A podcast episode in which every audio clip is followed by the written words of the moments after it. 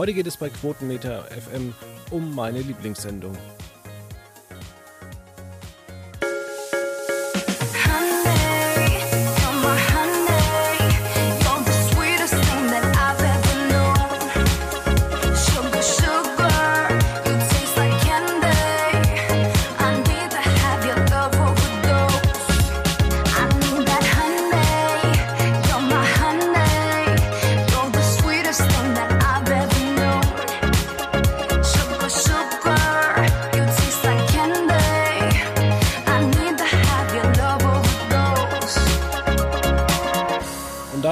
Herzlich willkommen. Man kennt diesen Satz schon, wie man auch so ein bisschen Promi Big Brother kennt, worüber wir heute sprechen.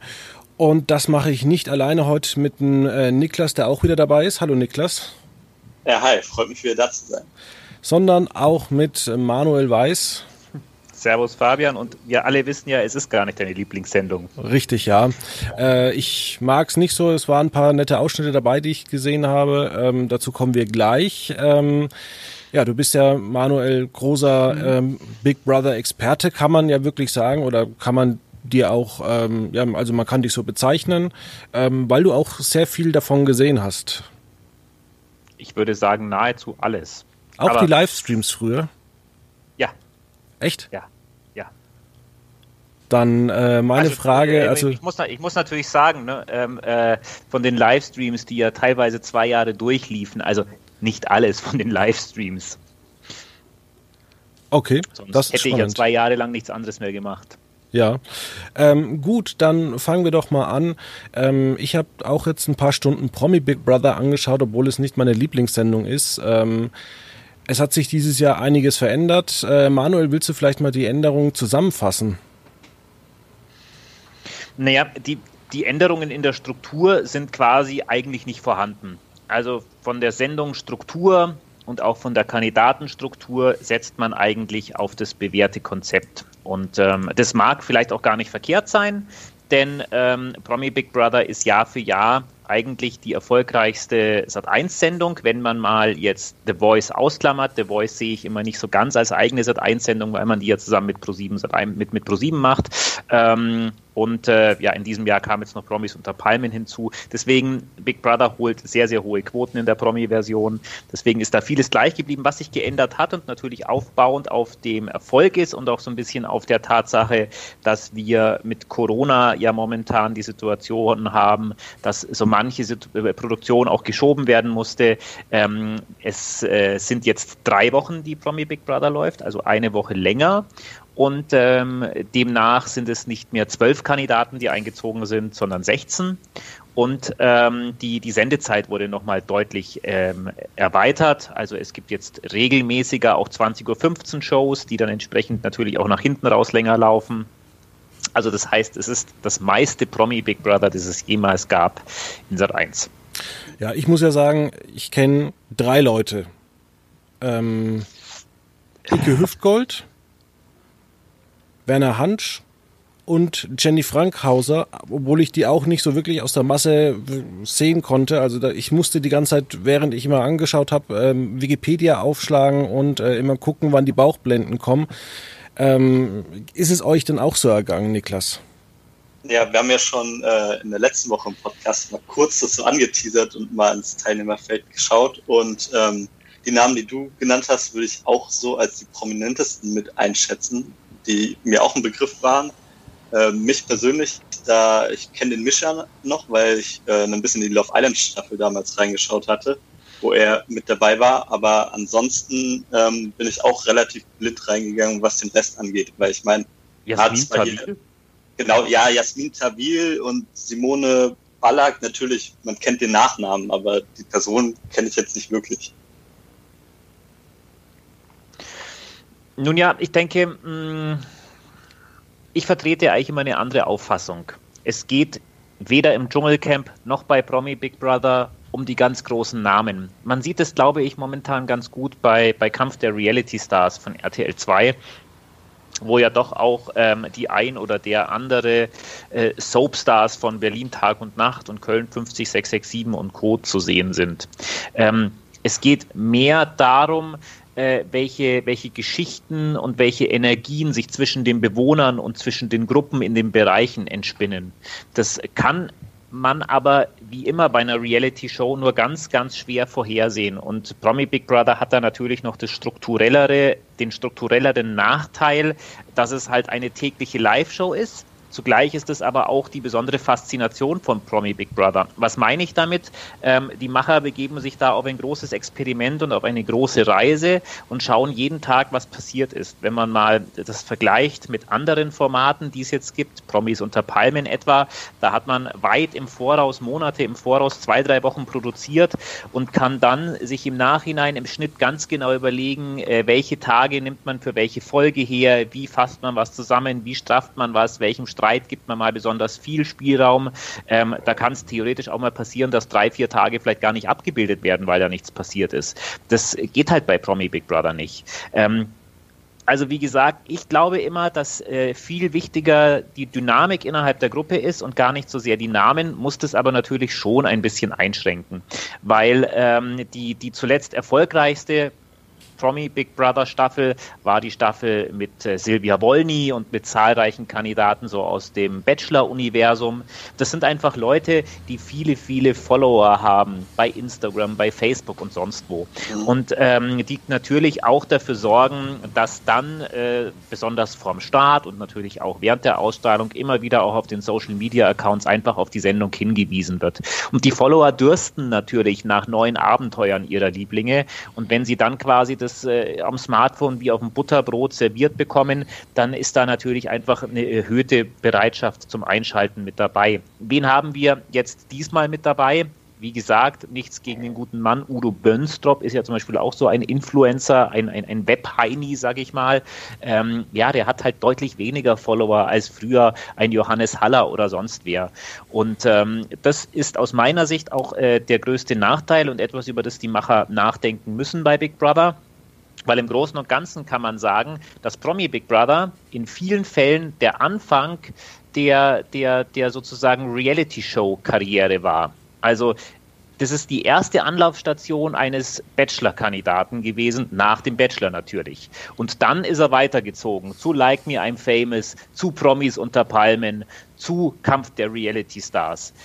Und ähm, wenn du einmal bei Promi Big Brother dabei warst, dann kommst du in der Regel nie wieder in dieses Format rein. Deswegen, ich würde genau diese Regel ein bisschen aufweichen. Warum soll nicht ein Johannes Haller, der vor zwei Jahren mit dabei war, vielleicht nächstes Jahr nochmal mitwirken und die Geschichte, die quasi bei Promi Big Brother begonnen hat und dann in anderen Formaten weitererzählt wurde, äh, bei Promi Big Brother 2021 wieder weiterzumachen. Weil wenn du das nicht machst, hast du halt immer das Problem, dass du immer neue Leute holen musst und ähm, die Bekannten irgendwann schon mal abgegrast hast in der inzwischen, ich glaube, jetzt ist es die achte Staffel, die läuft. Und ähm, ja, also das wäre meine Anregung für die Macher. Was ich ja. ganz interessant fände, ähm, auch mal auf den ähm, Blick auf das normale Big Brother.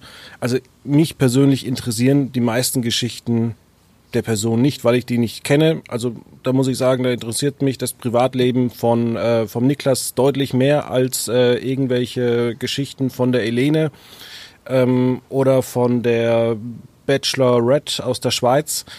Ähm, kann man da vielleicht auch so ein paar Fehler von einem normalen Big Brother äh, sehen? Muss man vielleicht heutzutage so eine Staffel auf zwei, drei Wochen kürzen und vielleicht noch zwei, drei hysterische ähm, Halbprominente mit reinpacken, dass so ein Format glaub, funktionieren würde? Ich glaube, das ist genau so ein bisschen das Problem oder das, was Manuel schon angesprochen hatte, dass man ja so eine tägliche Live-Sendung macht und man vorher ja nicht weiß, wie harmoniert der Cast miteinander, wie viel Konfliktpotenzial ist da, um da immer eine ganze Sendung zu füllen. Und ich, da braucht man dann einfach irgendwie auch diese Einzelschicksale, die man mal einstreuen kann, weil ich meine, im Laufe von so einer Staffel von Promi BB oder von Dschungelcamp hat ja jeder der Kandidaten mal so seinen einen Tag, wo er seine traurige Backstory mal erzählt. Und so füllt man ja auch einen Teil der Folgen. Und ich glaube, da kommt man einfach nicht drum rum, wenn man täglich live sendet. Ja, also ich, ich weiß natürlich nicht, wir haben da ja ein ganz, ein ganz anderes Phänomen. Also wir müssen da ja auch ein bisschen über den Tellerrand hinausschauen. Ja, die, die letzte Big Brother Staffel war jetzt kein Erfolg, aber man muss auch sagen, sie war erfolgreicher als das, was davor und danach gekommen ist. Auf dem Sendeplatz.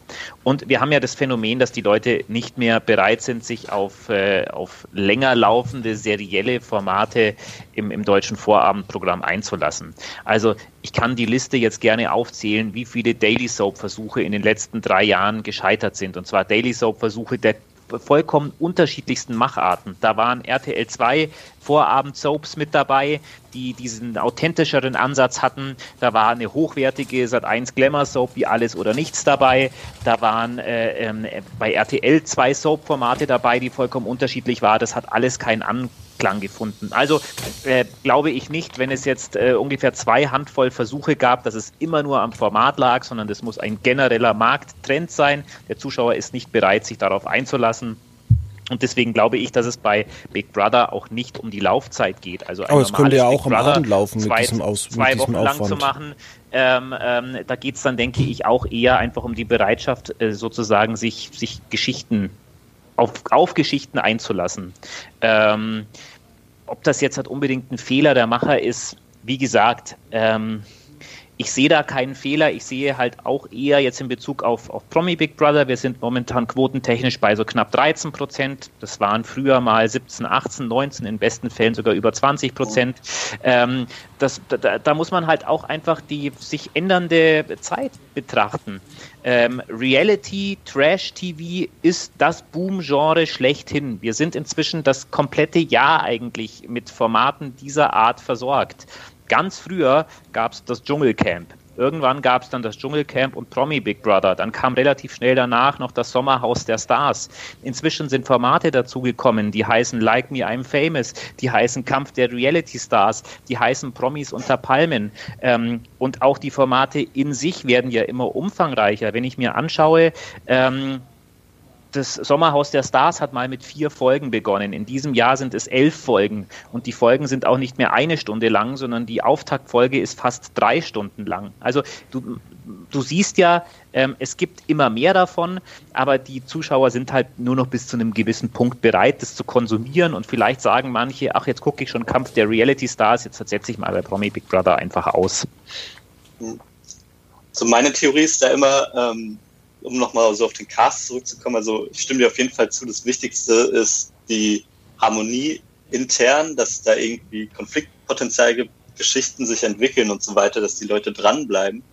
Und ich würde sagen, die großen Namen sind dann eher mal so der Unterschied, dass am Anfang mehr Leute dem Format eine Chance geben. Und ich glaube, deswegen ja. würde ich sagen, der äh, Cast ist dieses Jahr nicht ganz so stark und deswegen sind die Reichweiten einfach von Start an schon ein bisschen kleiner gewesen.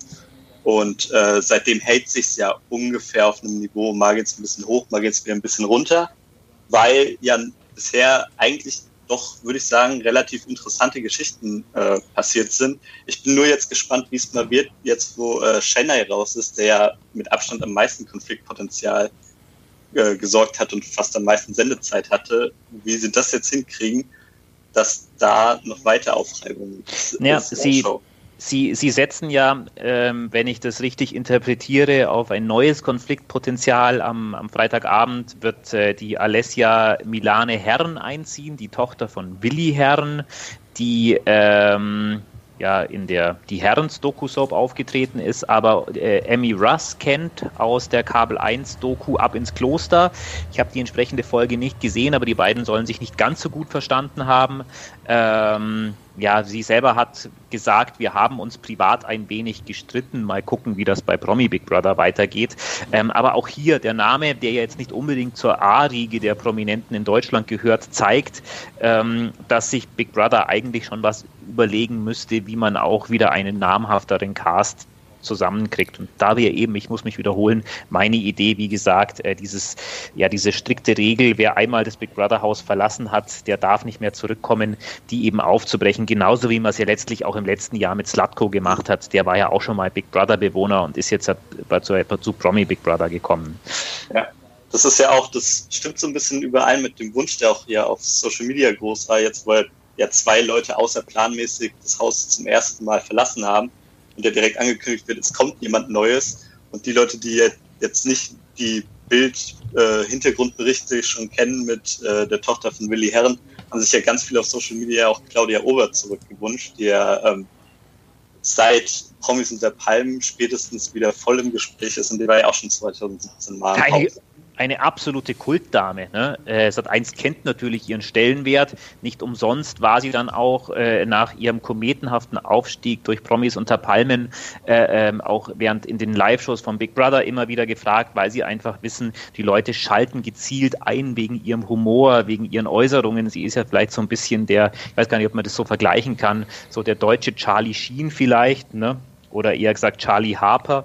Ähm, ja, also Claudia Obert wäre natürlich was, aber sie, sie kann halt nicht, weil sie war ja schon bei, bei, bei Promi Big Brother gemäß der Regeln. Ronald Schill ist da ein, ein ähnliches Beispiel, Desi Nick und so weiter, wer da schon alles gewohnt hat bei, bei, bei Promi Big Brother. Also die Grundsätzlich bei der Frage, machen, ja. am Anfang noch gefragt hatte, ähm, ansonsten haben die Macher aber, finde ich, sehr, sehr viel richtig gemacht. Ne? Äh, der Märchenwald, eine wunderbare Kulisse. Ich finde eines der, der schönsten Häuser, auch wenn ich so zurückdenke, was es da schon alles gab, Keller, Kanalisation, äh, Camping, Campingdorf im letzten gerade Jahr. Das, gerade das Camping im letzten Jahr hat mich, also ich fand es nicht toll. Ich habe im letzten Jahr habe ich glaube ich so wenig Big Brother, also Promi BB wie noch nie geschaut, weil irgendwie mich das Setting direkt so ein bisschen abgeturnt hatte sollte Sat1 vielleicht auch mal ein paar äh, seiner Stars aus der ganzen ähm, Pro7 Sat1 Bubble holen. Also ähm, sie haben ja Verträge zum Beispiel mit ähm, Sally von Sallys Welt oder Jonas, äh, der YouTuber,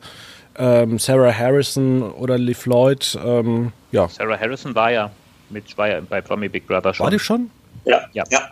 Die war im leid. Keller. Die war im Keller. Ja, ich meine, im Endeffekt, im Endeffekt passiert das ja alles. Ne? Also du nennst jetzt halt einfach andere Namen, die dir jetzt gerade so eingefallen sind, aber wenn man sich Nö, so an Emmy Russ erinnert, ähm, ähm, Emmy Russ kommt ja quasi aus dieser ganzen, ich habe es ja vorgelesen, ne, ab ins Kloster, The Beauty and the Nerd und so weiter. Das sind ja mehr oder weniger Leute, die genau daher kommen. Werner Hansch ist ein ganz klassisches äh, Sat1-Gesicht.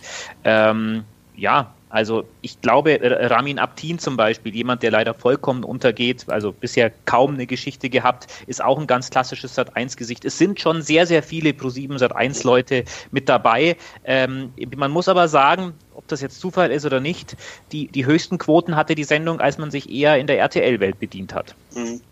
Ja gut, aber du musst halt auch sagen, so eine ähm, so eine Frau Wolny, das ist natürlich auch eine bekannte Persönlichkeit, die einfach schon seit, ich denke mal, 15 Jahren äh, bekannt ist auf viele Ebenen. Ich glaube aber auch, was äh, Fabian so ein bisschen in die Richtung meinte, ja, es sind alles so Pro7 seit 1 Gesichter, aber es sind jetzt nicht die, die in den großen Spielshows, die am Samstag oder Freitagabend laufen. Nicht die Leute, äh, die gehen noch nicht zu Promi BB rein, zum Großteil. Ich glaube, auf die spielst du so ein bisschen an, genau, oder Fabian? Richtig. Auf die großen ja. von Studios 71 bei mir ist ja immer noch so ein bisschen die Faszination an Promi BB, die ich immer noch ein bisschen hat, äh, ruht auch noch ein bisschen auf äh, Aaron Troschke. Damals in der zweiten Staffel hat er es ja sogar rumgerissen und seitdem spätestens verfolge ich den einfach ähm, sehr viel und der ist ja jedes Jahr wieder mit dabei. Jetzt macht er ja immer so die Warm-up-Show auf Social Media, da schaue ich auch immer gerne mal wieder rein und wie er halt einfach alles drumherum kommentiert, weil ich den einfach immer super sympathisch äh, finde und ich äh, ich erwische mich dann immer dabei, dass ich immer die aktuellen Staffeln so ein bisschen mit dieser Staffel 2 vergleiche, die für mich irgendwie dadurch so die Highlight-Staffel war. Also das war die mit äh, oben und unten, mit Keller und oben alles Luxus und so weiter, mit Hubert K. und so weiter. Das war für mich eigentlich so die Highlight-Staffel. Und da muss ich sagen, jetzt in der vermisse ich auch so ein bisschen noch die Strenge von Big Brother, weil ich habe irgendwie das Gefühl, früher war er deutlich strenger und äh, da war auch der ähm, ja, der Nicht-Luxusbereich, also der, der schlechte Bereich, war, finde ich, wesentlich beengender und noch ranziger, als er jetzt ist. Und ich fand das irgendwie ein bisschen interessanter. Man muss natürlich aber dazu sagen, etwas, das, das ich auch ganz spannend finde, was Kandidaten immer wieder erzählen, nicht nur Jenny Fra Frankhauser hat das gemacht, sondern was wirklich immer wieder zu hören ist, ähm, dass Promi Big Brother das härteste Reality-Format ist. Also es soll deutlich härter sein als das Dschungelcamp. Das hatte zumindest Jenny gesagt. Das haben auch in den vergangenen Staffeln schon verschiedene Leute gesagt, die, die beide Formate kennen. Ähm, ja, man kann sich das vielleicht auch einfach wirklich so vorstellen, dass, dass das Dschungelcamp in Australien immer auch ein bisschen was von Urlaub hatte. Man ist viel in der Natur, man ist an der frischen Luft. Natürlich, man hat auch da Hunger, man, man, man muss eklige Sachen essen im Dschungel. Aber Promi Big Brother in dieser, letztlich muss man es ja sagen, es ist eine Fernsehkulisse. Nichts davon ist wirklich auch echt. Also auch wenn jetzt da ein paar echte Bäume stehen, aber im Endeffekt befindet man sich in einem TV-Studio. Es passiert auch den ganzen Tag über nicht so viel. Du bist auf sehr, sehr engen, engen Raum mit vielen Menschen zusammen im Dschungel. Kann man ja vielleicht dann doch nochmal einfach um den Baum rumgehen oder irgendwas. Also ähm, ich glaube schon, dass es hart ist, aber ich kann auch deinem Argument folgen, Niklas, dass ähm, äh, Big Brother früher strenger war und was man natürlich auch sagen muss, ähm, das Einkaufen im Pennymarkt funktioniert in diesem Jahr deutlich besser als zum Beispiel im, im letzten Jahr. Also die stauben da ordentlich ab, was letztlich aber auch an Emmy liegt. Die Zuschauer wählen ja komischerweise immer Emmy zum Einkaufen und Emmy macht es einfach richtig gut. Hm, von dem her muss ich mich auch fragen, die Zuschauer wissen ja, dass Emmy das kann, also wollen sie anscheinend auch die Emmy beim Siegen in dieser Disziplin sehen. Mhm. Ja, ich rechne auch momentan Emmy auch ganz gute Chancen eigentlich auch auf den Sieg an. Also ich glaube, bis zum letzten Tag Promi BB wird sie, glaube ich, noch mit dabei sein. Also da kommen wir ja zu dem Punkt, weshalb ich diese Staffel wirklich sehr, sehr gut finde und sogar überlege, ob es vielleicht sogar die beste aller Zeiten ist. Ich finde, sie hat einfach einen unglaublichen Tiefgang, der letztlich auch daher kommt, äh, Icke Hüftgold zum Beispiel. Ne? Also der Ballermann-Sänger, der, der, wo man halt nur seine Texte kennt, die jetzt nicht das oberste Niveau haben, der sich aber jetzt als, als ganz warmherziger, guter Zuhörer, als jemand, der sich kümmert, unter anderem auch um Werner, der ja schon 81 ist. Ähm, also Icke ist für mich wirklich die positive Überraschung der, der kompletten Staffel. Äh, ich würde ihm den Sieg gönnen, genauso wie ich auch den Sieg dem Werner Hansch gönnen würde. Der hat ja in der Show über seine schwere und schlimme Spielsucht berichtet, ist äh, dadurch jetzt wohl auch finanziell ein bisschen angeschlagen und sagt auch, mit den 100.000 Euro, die er gewinnen könnte, da wären diese Sorgen für ihn ja halt weg. Also auch ihm würde ich es zum Beispiel gönnen. Ja, da, da gehe ich auch mit. Das sind auch auf jeden Fall äh, coole Persönlichkeiten. Gerade Werner Hansch finde ich mal schön. Man hat ja eigentlich immer so den einen Senilen mit dabei und ich finde, er ist noch nicht so abgeheftet wie die meisten anderen aus vergangenen Staffeln. Da man hat Mitleid, aber er hat irgendwie noch so ein bisschen diese Würde, diesen Anstand mehr, den manche halt leider schon verloren hatten, wo man sich gedacht hat, wieso zwingt dir so jemand nochmal da rein? Der ist doch eigentlich gar nicht mehr ähm, fernsehtauglich so wirklich. Und ich finde, das hat Werner Hansch noch nicht diese Schwelle übertreten. Glaubt ihr da zwischen Absprachen zwischen Werner Hansch und der Produktion von wegen so viele Exklusivgeschichten, wie du raushaust, umso mehr Geld bekommst du? Nein. Das, nee, sowas, das sowas, sowas gibt es nicht. Ähm, was aber natürlich gesagt wird, ist, dass die Promis schon ermutigt werden, auch Geschichten aus ihrem Leben zu erzählen. Ne? Ähm, das ist ja aber letztlich in, in jeder Reality-Show so, dass du ähm, ein bisschen was auch von dir preisgeben sollst. Und Werner hat ja auch gesagt, er ist ja bei den ich weiß den Namen jetzt nicht ganz genau, bei den anonymen Spielsüchtigen, sage ich mal. Und ähm, so wie er erzählt hat, kam ja auch aus dieser Gruppe quasi dann der Hinweis, äh, damit auch an die Öffentlichkeit zu gehen und das nicht mehr zu verheimlichen und so. Von dem her dürfte es, vermute ich, in seinem Fall eher so gewesen sein, dass das ein therapeutischer Ansatz ist und nicht ein Ansatz, der vom Big Brother Produzenten kommt. Aber da muss ich jetzt mal widersprechen, das ist glaube ich kein therapeutischer Ansatz in so hat Promi Big, Big Brother zu gehen. Also da glaube ich Ja gut, nicht, persönlich. nicht dass du es bei Big Brother machst, du hättest natürlich auch in einem Spiegel Exklusiv Interview erzählen können, ja. Ne? aber ähm, äh, er hat sich halt jetzt für diesen Weg entschieden. Genau. Aber therapeutisch, glaube ich jetzt so, ist das bei Promi Big Brother nicht. Ähm, ich muss noch eine Geschichte erzählen. So war das halt erzählt. Ähm, auch mit Ike Hüftgold, das war ein interessantes Gespräch. Ich weiß nicht mehr, welche Kandidatin war. Ähm, die hat sich irgendwie, hat sie dann erzählt, ihr Arzt hat ihr geraten, ihr Botox spritzen zu lassen. Und äh, das waren dann immer so Slapstick-Momente, weil, dann, weil man dann gesehen hat, und das hat sie auch gesagt, dass sie ähm, seitdem immer lispelt. Und dann hat man auch richtig gemerkt, dass sie, wie? Emmy, Emmy heißt die. Emmy. Em Emmy Russ, bekannt aus Beauty and the Nerd. Beauty and the Nerd. Beauty and the Nerd, genau. Ja, fand ich dann doch ein bisschen lustig, genauso mit dem Regelverstoß von äh, Jenny Frankhauser, ähm, dass sie die Batterien auf der Toilette ausgemacht haben, weil sie dann ein privates Gespräch geführt haben und dann irgendwie alle erzählt haben, ja, ich mache immer die Batterien aus, äh, wenn ich aufs groß aufs Klo gehe. Gut, aber das ist ja ein Unterschied. Also das darfst, Da du ja, wenn du, das darfst du ja, wenn du auf Toilette gehst, wenn du dich aber auf der Toilette einsperrst, um, um äh, sozusagen Privatgespräche zu führen, dann ist das nicht erlaubt. Ja, also, aber es, es, ähm, es war aber nicht so geschnitten, dass es so erlaubt wäre, sondern es äh, kam raus, also sie kam in der Sendung raus, hat es so erzählt mhm. und es wirkte eigentlich so, als würden alle irgendwie Big Brother verarschen. Niklas, was meinst du denn, ähm, wie wird sich die Staffel weiterentwickeln? Also wir haben ja jetzt, normalerweise hätten wir jetzt Halbzeit, aber wir sind jetzt erst bei einem Drittel angekommen. Ja, ähm, ich hatte es ja schon so ein bisschen angeteasert. Ich habe so die Befürchtung, ich sehe noch nicht das Riesenkonfliktpotenzial jetzt, wo Chennai raus ist. Der hat ja schon am meisten Stress gemacht. Und ich muss sagen, weil du meintest, es könnte vielleicht so die beste Staffel sein. Für mich fehlen da noch ein paar Kleinigkeiten. Zum Beispiel die äh, klassische Love Story, die man eigentlich fast immer hat, ist ja dieses Jahr zwischen Misha und Adela und ich finde, das ist eine der schlechtest gespieltesten Love Stories, die wir da drin haben. Also ich, also mich interessiert es irgendwie so null und es ist für mich so komplett zufällig jetzt, dass da noch ein bisschen Stress reinkommt und ich finde, die spielen das einfach nicht so gut. Also da fehlen mir noch so ein paar Kleinigkeiten, weswegen ich so ein bisschen besorgt auf den weiteren Verlauf schaue. Mhm. Wie sieht es denn aus? Brauchen wir mal eine All-Star-Staffel, wie es die Amerikaner immer ganz gerne machen? Das wäre in der Tat ein Ansatz, der, der glaube ich, passieren könnte, weil das so ein, so ein klassischer Reflex ist, auf den die Macher zurückgreifen. Ich persönlich würde sogar sagen, äh, das wäre dann halt sehr plakativ. Ne? Ähm, aber eine All-Star-Staffel hilft dir dann halt für ein Jahr und was machst du dann 2022? Ich hätte wirklich gesagt, man, man muss sich da ein bisschen locker machen äh, und sagen, äh, die All-Stars können auch mal in der normalen Staffel mit dabei sein. Also wenn du jetzt eine All-Star-Staffel machst und du hast zwölf Ex-Bewohner, dann ist das zwar cool, aber wie gesagt, 2022 stehst du dann vor dem Problem, dass du ja wieder ja, schauen musst, welche Kandidaten du nimmst. Und wenn du jetzt in jeder Staffel drei, vier beliebte All-Stars mit einbaust, ähm, die dann Hast vielleicht kommen oder gehen, dann hat man halt längerfristig mehr davon. Ja. Titelverteidiger ähm, sozusagen. Im, ja, im Übrigen ist das ja etwas, das, das nicht nur Promi Big, Bro Big Brother betrifft. Natürlich, die ganzen neuen Shows haben den riesigen Vorteil. Kampf der Reality Stars kann sich da bedienen. Ähm, like Me I'm Famous hat diverse Kandidaten mit dabei, die, die aus diesem Universum schon bekannt sind.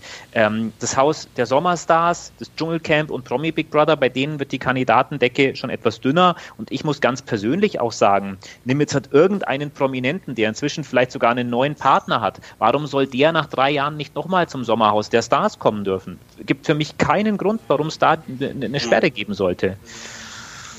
Ja, die, äh, aber ich glaube, wenn wir so eine Best-of-Staffel sehen würden, wir sind ja gerade in Staffel 8, dann wahrscheinlich sogar eher 2022, wenn die zehnjährige Jubiläumsstaffel ist oder so. Aber zum Beispiel wäre es interessant, äh, mal statt äh, zwei Bereiche einfach ein Battle zu machen zwischen jetzt vier äh, Titelverteidiger gegen acht neue.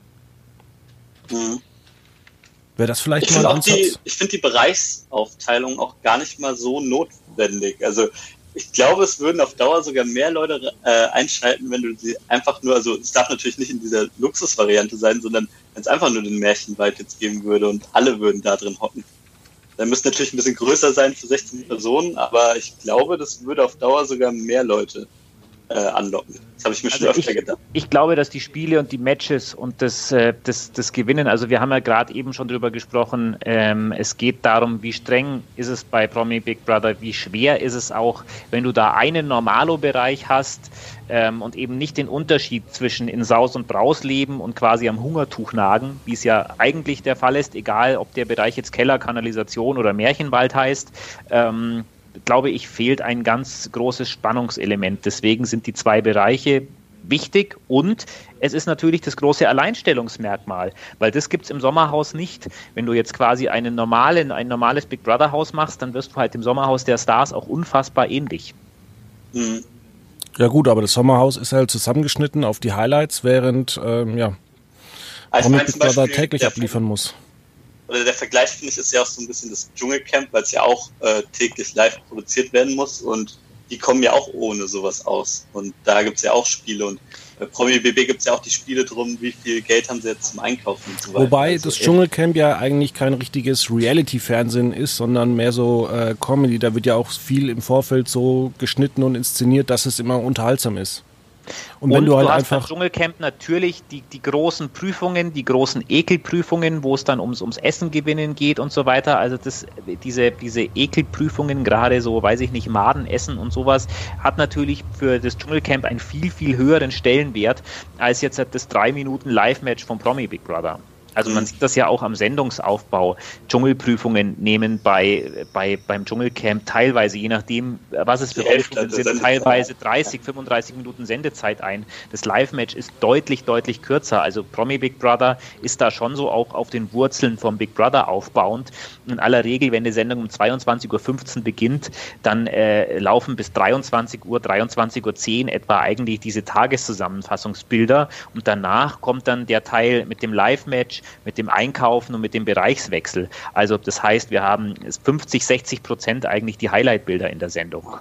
Alles, also da muss ich halt sagen, also klar, sie, sie strecken es halt immer so extra lange, aber genau das sind die Teile, die mir halt nicht so gefallen. Für mich ist immer das Besondere halt an Promi, BB und an BB, dass halt einfach äh, so viele Leute dicht gedrängt auf einem Raum sind und sich nicht aus dem Weg gehen können und deswegen die ganze Zeit miteinander agieren müssen und dadurch einfach dieses Konfliktpotenzial da ist. Ich meine, das ist ja eigentlich das Besondere an der Sendung, würde ich sagen. Und diese die Spiele und so weiter, da könnte ich auch immer gerne auf eins mal verzichten und dann, äh, ich will schon so eine tägliche Live-Sendung haben, aber du musst ja jetzt nicht immer 90 Minuten gehen, sondern wir würden auf 45 Minuten bis eine knappe Stunde reichen oder sowas.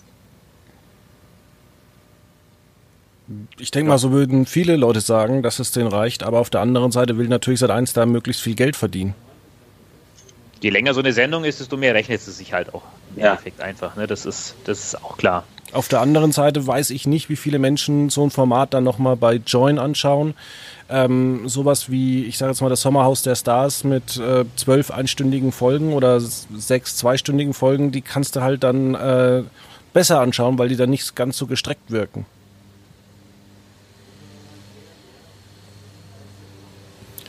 Schön, dass es hier Zustimmung gibt.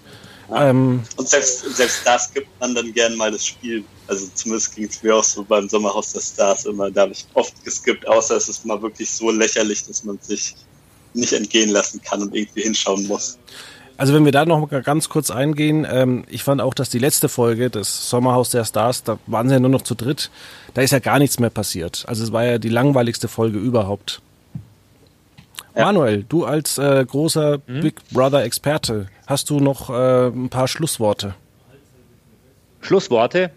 Äh, ich glaube, bei, bei allem was wir jetzt auch besprochen haben und auch wenn wir uns anschauen, dass die Quoten jetzt ein bisschen niedriger sind, äh, Promi Big Brother bleibt weiterhin ein großer Erfolg für Sat 1. Wir haben jetzt auch gar nicht über die über die Late Night Show gesprochen.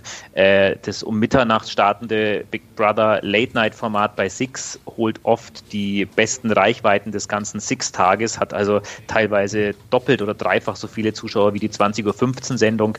Also das läuft alles sehr gut und ähm, es ist jetzt aus meiner Sicht auch nicht mit einem ganz krassen Quoten Einbruch zu rechnen. Niklas hat recht, ohne Chennai zum Beispiel muss man jetzt schon gucken, wie entwickelt sich auch die Spannung innerhalb des Formats, aber ich glaube, wir können uns schon mal im Terminkalender verbuchen, dass wir uns im August 2021 zu einem weiteren Promi Big Brother Podcast hier bei Quotenmeter FM. Ja, auf jeden Fall. Also mich würde es auch wundern, wenn in der Staffel äh, das nochmal unter den Senderschnitt fallen sollte. Also das wird auch nicht passieren. Ja, auch ich freue mich schon über die nächste Staffel und äh, wünsche trotzdem noch ein schönes Wochenende schönes Wochenende. Das ist doch mal ein gutes Schlusswort.